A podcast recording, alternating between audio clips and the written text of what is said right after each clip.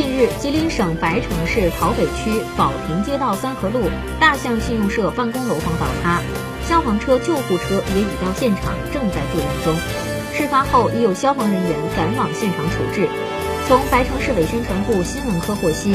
当天六时许，位于白城市经济开发区的白城农村商业银行股份有限公司宝平分理处办公楼在装修施工中倒塌。